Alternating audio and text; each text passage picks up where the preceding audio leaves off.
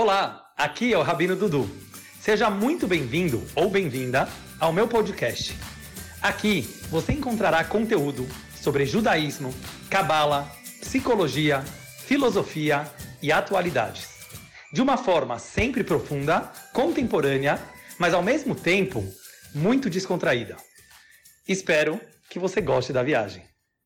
Sejam todos bem-vindos a Cabalá do Tempo. Para a gente falar sobre tempo, todo mundo vem na cabeça dele, em primeiro lugar, por que, que o Rabino atrasou para a palestra. E, e, aí a gente começa a pensar por que, que o tempo é uma coisa tão intrigante. Por um lado, vamos trazer algumas, alguns paradoxos em relação ao tempo. Por um lado, a gente pensa que o tempo nunca acaba. Por exemplo, às vezes você está num, numa aula chata ou você está fazendo algum trabalho chato e você fala, não é possível, isso aqui não vai, não vai acabar o dia hoje. Por outro lado, às vezes você está fazendo uma coisa tão legal e o tempo passa voando. Quando você olha para o relógio, já acabou. Então isso traz para a gente uma ideia muito interessante. Por um lado, o tempo é algo físico. Você pode medir ele pelo relógio, pelo sol, pela lua. Mas ao mesmo tempo, o tempo é algo muito psicológico. Porque dependendo da situação que você está, o tempo ele pode passar mais rápido ou mais devagar. Essa ideia, ela era muito teórica, até que veio o famoso Albert Einstein. Dentro de toda a teoria da relatividade do Einstein, o que, ele descobriu? Que o tempo de verdade é relativo. Por exemplo, a luz, no mundo da luz não existe tempo. Se alguém pudesse viajar na velocidade da luz, o tempo não ia passar de verdade. Então, essa ideia de você poder estar acima do tempo não é mais apenas uma coisa teórica. O Einstein provou que isso pode ser uma coisa real. Por que, que eu estou trazendo isso agora? Porque uma das coisas mais difíceis da gente falar sobre o assunto é justamente o tempo. Porque ao mesmo tempo que ele faz parte do nosso mundo e do nosso dia a dia, e tudo a gente faz baseado no tempo. O que, você fez ontem, o que, você vai fazer amanhã, o que você vai fazer daqui uma hora. Toda essa ideia de tempo, ela causa, às vezes, muito problemas, muitos problemas psicológicos na pessoa. Então vamos fazer algumas perguntas sobre o tempo, e aí a gente vai ver pela Kabbalah como conseguir responder essas perguntas. Então a primeira pergunta que eu queria fazer é assim: como a gente deveria encarar o problema do tempo? Pega na tua vida. Sério, você tem uma vida, ninguém sabe quantos anos vai viver exatamente. Mas baseado nas experiências de outras pessoas, nós sabemos que o tempo ele é limitado. O tempo ele é limitado. Como você pode encarar isso? De duas formas. Ou ficar o tempo todo correndo atrás dele. Você pode ficar o tempo inteiro correndo atrás do tempo. Eu não posso perder tempo. E eu, eu, posso fazer mais coisas. E sempre você pode trabalhar mais, você pode ganhar mais dinheiro, você pode aproveitar mais a vida. E tem gente que está toda hora correndo atrás do tempo. Por outro lado, tem uma outra filosofia de vida totalmente contrária, no qual a pessoa fala: deixa eu curtir o momento. Está correndo atrás do quê? Você não sabe quantos dias você vai viver. Você não sabe qual vai ser o tamanho da tua vida. Aproveita o momento que você está agora. E essas duas filosofias de vida, as duas dependem do tempo, porque ou que você vai correr atrás do tempo, ou que você vai deixar o tempo passar. Mas elas são completamente contrárias.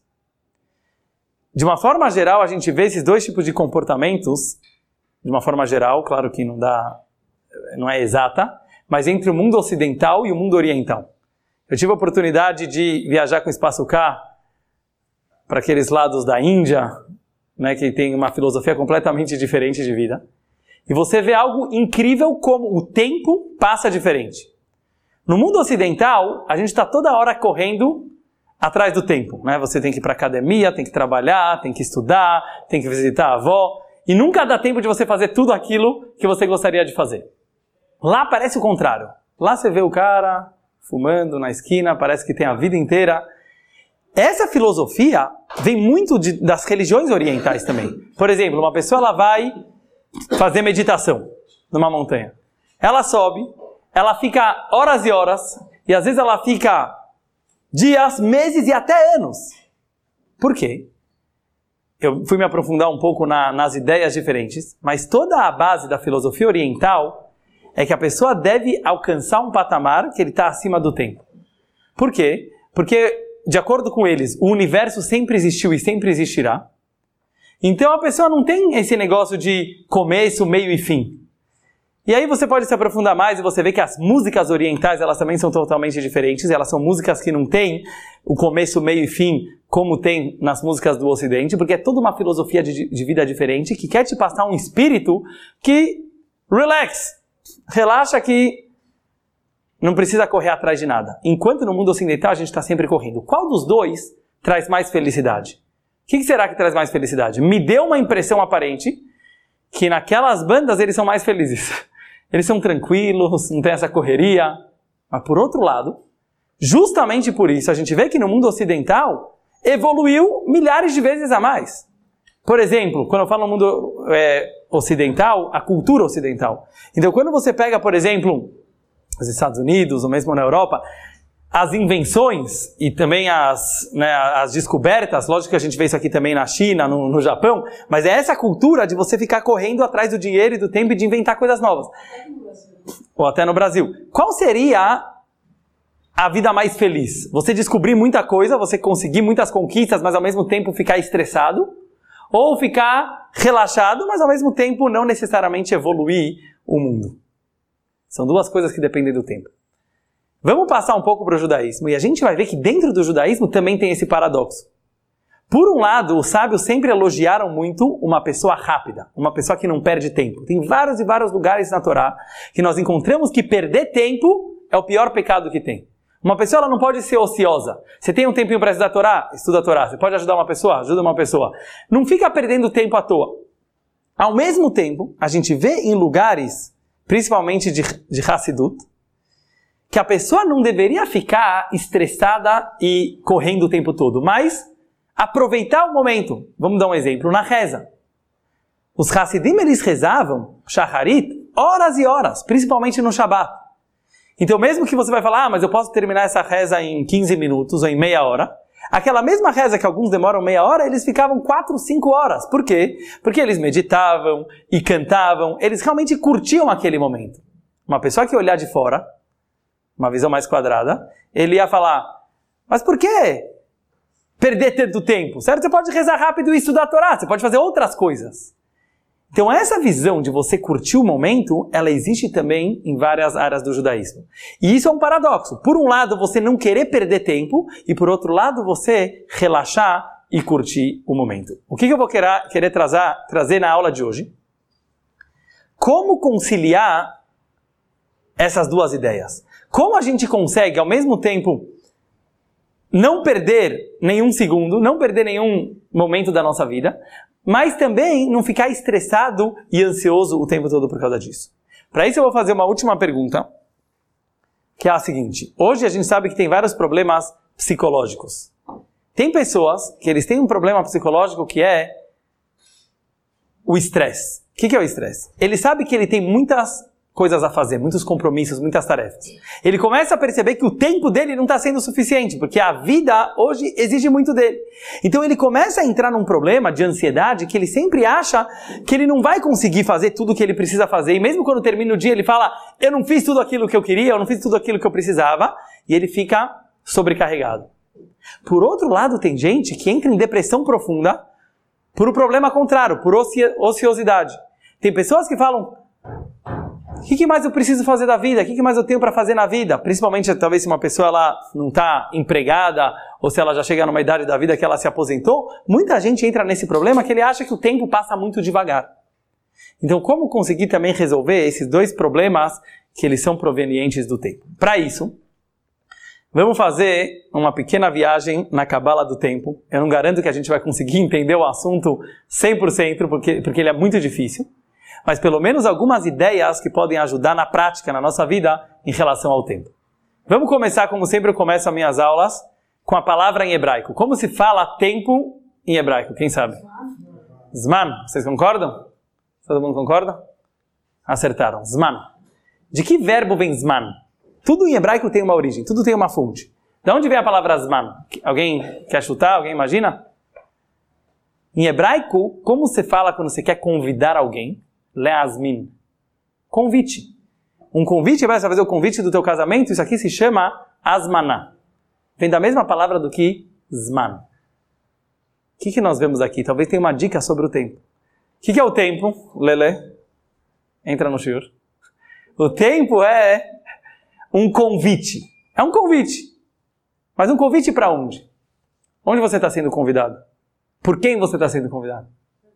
Oh, very good. Viu? Achei que você não estava, você estava mais do que eu. Asmaná é um convite para a vida. Como a gente sabe que é um convite para a vida? Porque essa mesma palavra ainda, asman, vem de outra palavra, que também tem a ver. Não é por acaso que em hebraico tudo isso quer dizer o mesmo. Quando você convida alguém, vamos pensar pela lógica. Quando você convida alguém para uma festa, você convida alguém para... O que, que você está pedindo dele? O que, que você está exigindo dele? A presença. Essa é a palavra. A presença. Hoje, tem gente que também pode convidar pelo presente, que ele vai ganhar, que também vem da mesma palavra. Mas, é isso que eu estou querendo chegar, a presença. E é isso que a gente vai fazer uma viagem agora. Como você ser uma pessoa de presença? A gente vai perceber que a palavra presente que é o momento que você vive, e é o único momento que você pode viver é o presente. Ele é o maior presente que Deus deu pra gente. E os man, o tempo, ele é o método que o judaísmo e a vida usa para poder te convidar a participar da única coisa que você pode participar, que é o presente de cada momento. Existia uma música que os Hasidim cantavam no Farbrengen, eles cantavam isso aqui em russo, mas eu traduzi para português. E eu vou cantar agora para vocês, porque ela vai ajudar a gente a entender esse conceito. A música é a seguinte: Não existe ontem nem amanhã, só existe hoje, então para que se preocupar? Não. Eles cantavam isso a noite inteira. Isso era um farbrengen. O que era um farbrengen? Era quando os amigos se reuniam, com um pouquinho de lechaim, e eles cantavam músicas, e quando um estava meio apressadinho para ir para casa, né, estão me esperando e tal, eles cantavam isso. Não existe ontem, nem amanhã, só existe hoje. O que eles queriam dizer? O amanhã ele não existe mais. Ele é passado. Vamos tentar entender o que é o passado. O passado, ontem, eu falei amanhã? Desculpa. Não. O ontem, o passado, ele nunca mais vai voltar. Nunca. Por isso tinha aquele filósofo que falava: nunca um homem mergulha duas vezes no mesmo rio. Porque quando ele mergulhar de novo naquele rio, as águas não são mais a mesma e ele não é mais o mesmo. Então pode parecer na vida que você fez duas coisas iguais. Que você comeu a mesma comida, que você pôs o mesmo tefilim, que você falou com a mesma pessoa. Mas a verdade é, não só religiosa, a verdade prática é que isso nunca aconteceu antes. Porque você não era a mesma pessoa e o outro não era a mesma pessoa. Mas todo segundo isso acontece. Todo segundo isso acontece. Exatamente. Por isso, isso, aquilo que eu estava falando já não existe mais. Por isso, o que, que é o passado? Vamos pensar então. Se o passado ele não volta mais, ele aconteceu uma vez, ele nunca vai voltar, para que, que serve o passado? Para uma coisa só. Para você aprender do passado o que você não deve mais fazer no presente. Mas saudades, nostalgia, querendo que alguma coisa do passado volte, é sonho. Porque nunca vai acontecer. E mesmo que aconteça igualzinho, você achou que é igualzinho, mas não é igual. Agora vamos pensar o futuro. O que é o futuro? O futuro ainda não foi criado. O futuro não existe. O futuro é uma especulação que você imagina que algo pode acontecer assim, e baseado em muitas probabilidades, provavelmente aquilo vai acontecer assim, mas nada garante. E as coisas que você faz hoje, elas podem mudar. Então, para que, que serve o futuro, se ele ainda não chegou, se ele ainda não existe? Para uma coisa só. O futuro, ele é um teste, vamos falar assim, ele é um desafio para a pessoa saber o que, que ele deve fazer no presente. Por exemplo, eu quero estudar toda a Torá. Mas se eu falar só assim, eu quero estudar toda a Torá, eu não vou estudar toda a Torá. Mas se eu colocar um plano e eu falar até 2019 eu quero estudar toda a Torá, então eu vou dividir em tanto, tanto, tanto tempo. Então eu estou usando o meu plano futuro para conseguir uma coisa que eu vou fazer a cada dia no presente. Mas o futuro ele serve para eu poder planejar o presente. Por que, que eu estou falando isso? Porque isso é uma coisa muito importante. O passado, quando a pessoa ela usa para simplesmente ficar com saudade e se prendendo a sentimentos do passado, ele não está vivendo. O futuro também. Uma pessoa que ela só fica preocupada, é a palavra mais grave no mundo racídico, é a preocupação. Nunca você deveria se preocupar, porque não depende de você o futuro, depende de um montão de coisas. Você pode se ocupar, é diferente. Você pode se ocupar no presente e isso vai acabar mudando o seu futuro. Mas se preocupar, em outras palavras, você ficar pensando antes da hora chegar, isso não vai adiantar. E é por isso que os Hassidim cantavam, e não apenas cantavam, mas eles viviam dessa maneira, que eles sabiam que o máximo é o presente, é aquele momento. Mas aí entra o grande problema. Vamos pensar junto uma coisa profunda, mas simples de entender. Por que o presente ele é tão complicado? Por que é tão difícil uma pessoa de presença? O que quer dizer uma pessoa de presença? É uma pessoa que ela é convidada a estar naquele momento, naquele local, com aquela pessoa, 100% ali. É muito difícil. Normalmente, quando você está conversando com alguém, não quando você está falando uma palestra para 100 pessoas, uma pessoa que aparecer na tua frente, é muito difícil você estar tá 100% presente lá. Você, no meio da conversa, você começa a pensar o que você fez ontem, o que você vai fazer daqui a pouco. Você não consegue acreditar que isso que está acontecendo agora é tudo que existe, porque é mesmo. É tão simples, mas é tão difícil. Por que é tão difícil? Porque o presente ele ap apresenta um paradoxo muito, muito forte. Tem uma contradição no presente. Isso que eu quero tentar perceber com vocês. Vamos tentar imaginar esse segundo agora, tá bom? Cada um pensa esse segundo agora. Não dá para imaginar, sabe por quê? Por quê? Porque já foi. Exatamente, Miriam, muito bom. Já foi. Quando você para para pensar nele, ele já não existe mais. Mas por outro lado, se você não parar para pensar nele, então você não vai usar ele. Esse é o paradoxo. O paradoxo é o seguinte: na hora que esse segundo está passando, vamos, vamos, imaginar que eu faço um pause, né? Ele parou agora, tá? O segundo está aqui na minha mão. O que, que eu tenho? Eu tenho, por um lado, uma oportunidade que eu não quero perder, então eu falo, eu quero usar esse segundo. Por outro lado, o próprio fato de eu querer usar muito esse segundo eu vou acabar não vivendo esse segundo, como aconteceu há um segundo atrás que nós fizemos isso. Essa é a grande dificuldade de viver o presente. Por um lado, querer aproveitar ele o máximo, e por outro lado, simplesmente aproveitar e viver ele, e não ficar pensando nele. Já que é tão complicado isso, a gente vai precisar usar agora um pouco da Kabbalah para a gente poder entender qual é a lógica de ter esse paradoxo, e aí vai facilitar um pouco. O Mag de Mesrit, não sei se eu já mencionei ele alguma vez na aula, ele foi o, aluno, o aluno grande do Baal Shem Tov, um grande mestre racídico e cabalístico. Ele falou uma frase muito simples, mas que vai nos ajudar muito. Ele falou: O tempo também é uma criatura. O tempo também é uma criatura. Assim como nós fomos criados, as plantas foram criadas, os animais foram criados, o conceito de passado, presente e futuro foi criado. O que, que o Magid queria dizer com isso? Ele queria nos explicar algo sobre Deus. Se Deus criou o tempo, significa que Deus próprio está acima do tempo. E isso, na verdade, responde um montão de perguntas que nós temos sobre Deus. Por exemplo, da onde Deus apareceu? Não existe essa pergunta. Por quê? Porque Deus sempre existiu. Mas sempre? Mas e antes? Não tem essa palavra. A palavra antes, agora e depois é uma criatura. Foi criado. Não existia esse conceito. Ou tem pessoas que perguntam, por exemplo, mas por que Deus resolveu criar o mundo há 5.775 anos atrás? E antes? Bilhões de anos antes? Não existe bilhões? Não existe bilhões de anos antes. O tempo começou a existir há 5.775 anos atrás. Então não existia um tempo que Deus não tinha mundo. A gente pode até dizer, como dizem esses orientais, o mundo sempre existiu. O mundo sempre existiu.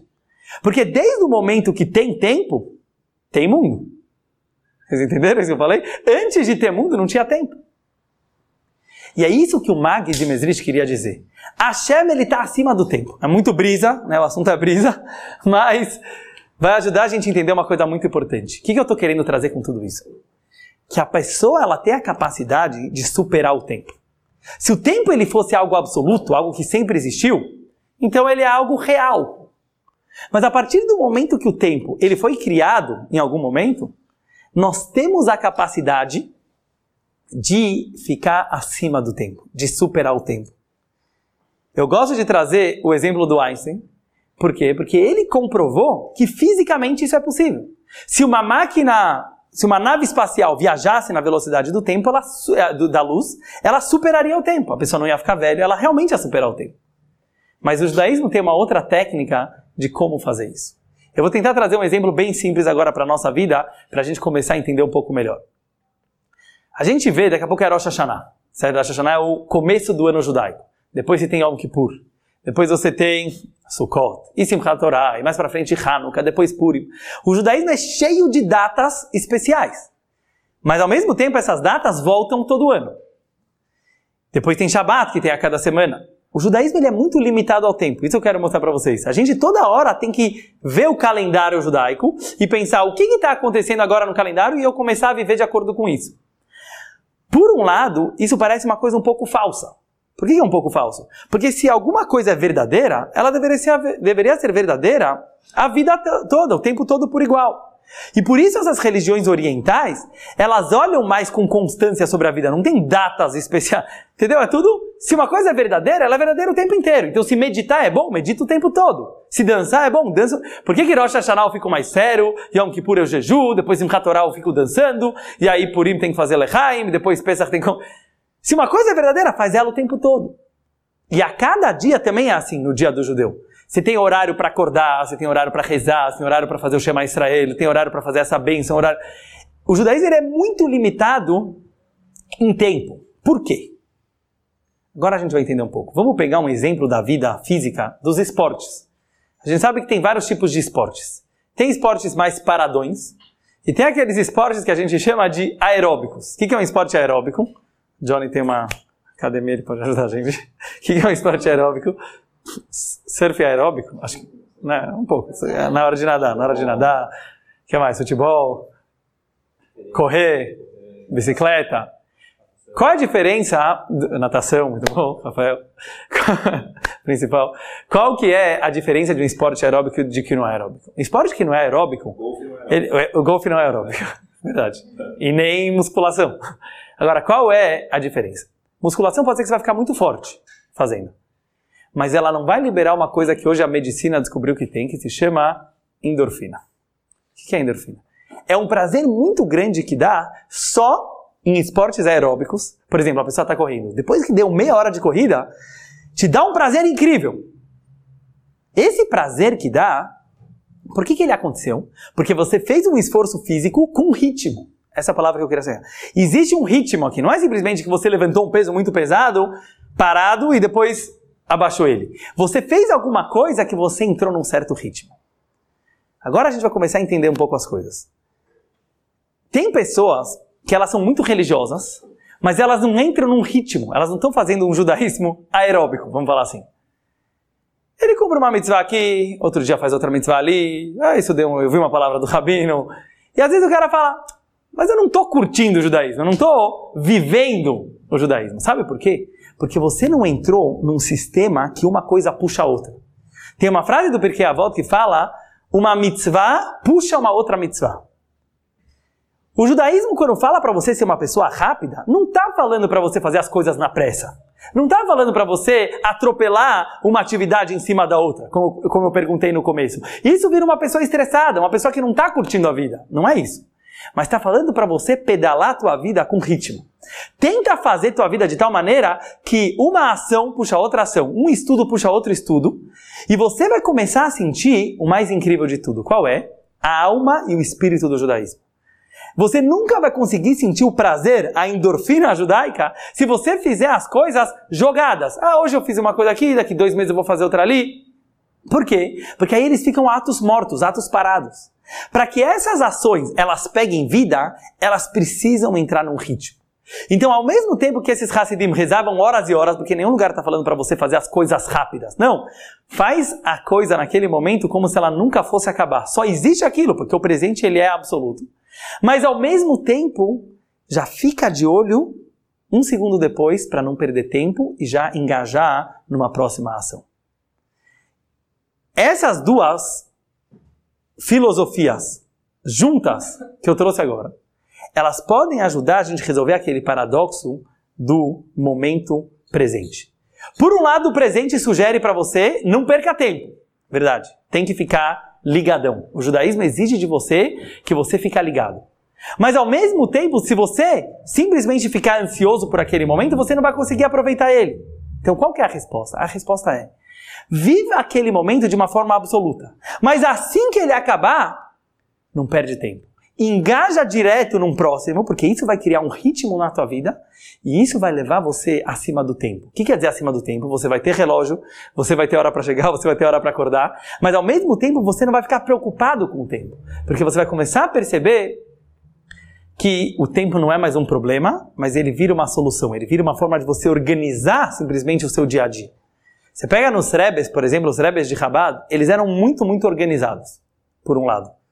Tem livros que mostram que eles organizaram os estudos dele para anos, igual eu falei antes. Eles queriam terminar livros, então eles organizavam anos e anos, tá no Ayom Yom, como fazer o estudo e quantas horas ele ia estudar de pé e quantas horas ele ia estudar sentado. Eles eram muito organizados. Ao mesmo tempo, você via algumas atitudes que aparentemente não era organizada. Por exemplo, às vezes o Rebbe rezava minha à noite, que aparentemente pela lei judaica isso não seria permitido. Às vezes você via que alguma certa atividade demorava a noite inteira até o amanhecer. Certo? Uma pessoa responsável vai ficar acordado a noite inteira, ele tem que acordar para Shacharit.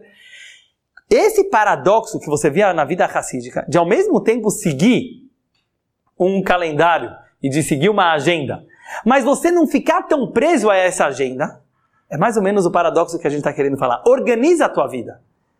Tenta fazer tua vida de tal forma que você não vai perder tempo.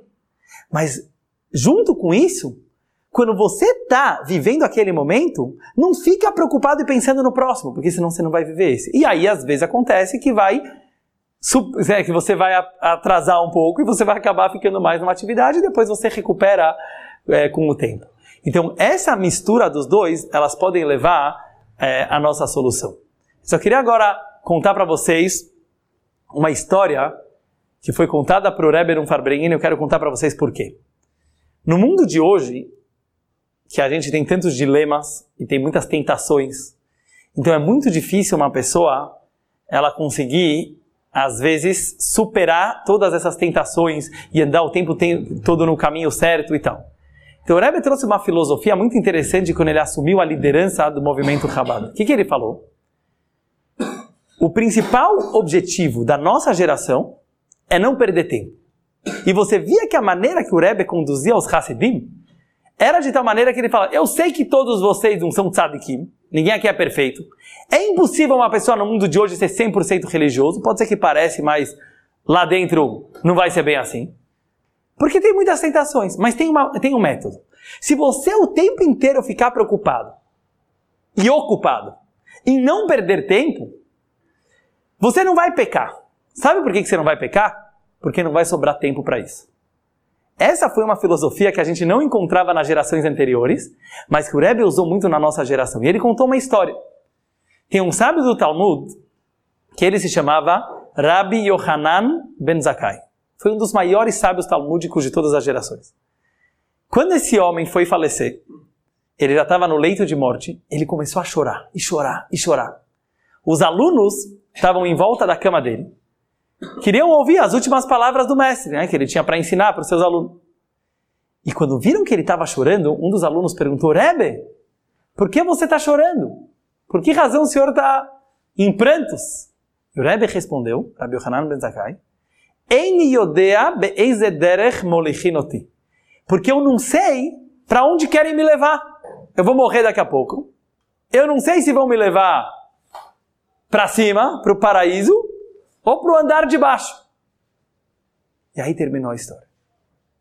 Os comentaristas perguntam, não dá para entender essa história. Rabbi Yohanan Bezakai era o maior tzadik da geração. Mesmo que ele era um, homem muito humilde, ele não ia falar mentira. Todo mundo sabia que ele usou a vida inteira dele para estudar a Torá, para fazer boas ações. Não tinha dúvida se ele ia para o céu ou para o inferno. Não tinha essa dúvida. Como pode ser que ele chorou no último segundo da vida dele e falou: Eu não sei para onde estão me levando? Os comentaristas tentam dar várias respostas e o Rebbe dá aqui uma explicação racídica. O que, o Rebbe fala? O Rebbe fala assim: O Rabbi Hanan Bezakai estava tão preocupado durante a vida inteira dele em não perder tempo, ele estava tão presente em cada momento, que ele não teve tempo para pensar se ele é gente boa ou não.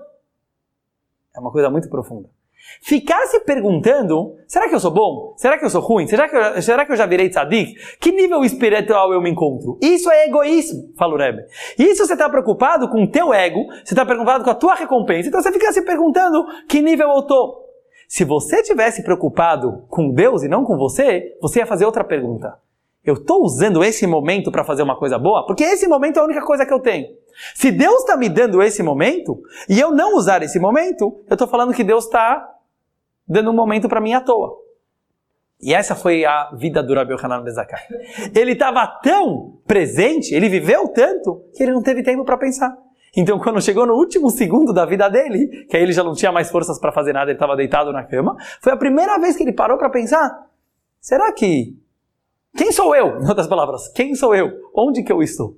E aí ele chorou e entrou em prantos. Essa lição o Rebbe usou para a nossa geração e ele queria falar o seguinte: ninguém está exigindo de você que você seja o máximo, que você seja perfeito, com todos os sentimentos. Por quê? Porque se você começar a fazer agora uma análise profunda sobre você, você vai entrar em depressão. Você vai entrar Você vai perceber, é, eu sou meio mal, né? Às vezes eu, eu penso mal dos outros, eu falo... Por melhor que a pessoa seja, por mais que ele se esforce, né, nós temos muitos lados, principalmente com os dilemas da vida moderna. Mas Deus sabia que isso ia acontecer. Isso que o Rebbe nos acalmava. Deus sabia que isso ia acontecer. Relaxa. Deus não está exigindo de você que você seja um anjo, senão ele te faria um anjo. Mas ele está exigindo de você uma coisa assim. Se ele está te dando um presente na mão, usa esse presente. Isso é teu tempo. E essa é a melhor prestação de contas que você pode fazer com você mesmo e com ele. Não para. Só tem a música Não Para, Não Para. Essa era a filosofia do Rebbe. Não para. Você vai errar? Você vai errar. Mas você vai errar por exagero. Você vai errar por excesso. Às vezes você vai fazer uma, uma bondade que você não deveria ter feito, acabou sendo interpretado. Mas uma pessoa que ela entra num ritmo gostoso de fazer as mitzvot, ela vai querer fazer mais. Pode pegar na tua vida. Quando você entra em qualquer tipo de ritmo na tua vida, como tem aquela, né, a lei da física, da inércia, certo? Quer dizer, tudo mantém o mesmo movimento. Se você, e por isso porque a avó já falou muito sabiamente há dois mil anos atrás, um pecado puxa outro pecado e uma mitzvah puxa uma outra mitzvah. É um certo ritmo que você entra. Se você começa a entrar num ritmo de ajudar as pessoas, de fazer coisas boas, de estudar a Torá, você vai perceber que não sobra tempo, porque uma coisa, e você vai dormir às vezes pensando poderia ter feito mais mitzvot, mas você começa a viver o presente da tua vida. Esse tipo de situação, ela consegue preencher a pessoa, em primeiro lugar, para ela não entrar em depressão, para ela não começar a achar que ela é uma pessoa má, mas principalmente para ela aproveitar o dia dele. E em outras palavras, ele vai virar para o Yetzerará dele, para o mau instinto, quando ele aparecer, e ele vai falar: Eu quero pecar mas não dá tempo. Quer dizer, realmente, não só falar isso, mas ele vai estar uma vida tão ocupada e tão cheia que ele realmente não vai ter mais tempo para pecar. Resumindo então a aula de hoje, só para a gente chegar numa conclusão clara e prática. O tempo, ele existe. Ele é uma realidade. O judaísmo acredita no tempo. Ele não acha que a pessoa ela precisa viver uma vida toda hora igualitária. Por quê? Porque ao mesmo tempo que Hashem, e com isso eu vou finalizar nossa aula de hoje, ao mesmo tempo que Deus, ele está acima do tempo, ele criou o tempo, como eu já falei em várias aulas de Kabbalah aqui, a partir do momento que ele criou o tempo, o tempo também é uma realidade. É a capacidade de Deus se colocar no tempo. O que, que isso tem que trazer de implicação prática na nossa vida? Começar a tentar ver que cada segundo da nossa vida é uma coisa nova que nunca existiu antes. E essa é a verdade. Nós estamos acostumados, como eu falei no começo da aula, a olhar, ah, aquele cara de novo, aquela pessoa de novo, o Tfilim de novo, mais uma aula, oh, aquele rabino de novo, certo? E mais. Olhar assim é uma mentira. Mesmo que pareça que aquele empolgadinho, sabe aquela pessoa que está toda empolgada, ele que vive no mundo da fantasia, ele está mais na realidade que você. Porque se você está olhando as coisas de uma forma monótona, você está enjoando das coisas, é porque você está sonhando, você não está vendo a realidade. A realidade é que essa coisa que você está vendo agora na frente nunca existiu da forma como ela está agora. Então, se a gente visse a realidade da forma correta, a gente ia perceber que o presente, ele é uma coisa nova a cada segundo. E por isso tem Pesach, Rosh Hashanah e Shavuot, todo ano de novo, porque não é o mesmo. Esse Rosh Hashanah nunca existiu. Esse é um Kippur nunca existiu. E por isso o judaísmo tem tantas datas judaicas e tem tantos horários, para a gente perceber que a vida não é subir no Monte Tibé e ficar meditando. Não. A vida é você procurar novidades, porque a vida é uma novidade a cada instante. Mas o louco é você conseguir pegar a novidade e não olhar ele simplesmente de uma forma ansiosa e se impressionar, mas perder o segundo que passa pela tua mão. Ao mesmo tempo você percebe a novidade, você se alegra com a novidade mas você vivencia ela de uma forma plena, com calma, porque se você não fizer isso, você vai deixar ela passar. Então, esse paradoxo da vida judaica, cabalística e racídica, de ao mesmo tempo você se empolgar a cada momento, você acordar cada dia para uma nova vida, mas ao mesmo tempo você não ficar com pressa, relaxa, você não sabe o que vai acontecer amanhã, o ontem já passou, Não existe ontem nem amanhã, só existe hoje, então para que se preocupar? E você começa a curtir cada momento da nossa vida. Então esse é o paradoxo do tempo, isso é o Zman, esse é Asmaná, é o convite que Deus faz para cada um de nós, tenta viver o momento como se ele fosse único, e se ele tá chato, é tua culpa. Esse é o maior segredo. Se a aula tá chata, é tua culpa. Se a pessoa do teu lado tá chato, é tua culpa. Se parece que é tudo igual, você não tá olhando direito. Porque se você olhar bem, você não é o mesmo que ontem e o rio não é o mesmo que ontem. Muito obrigado por ter me acompanhado nessa jornada.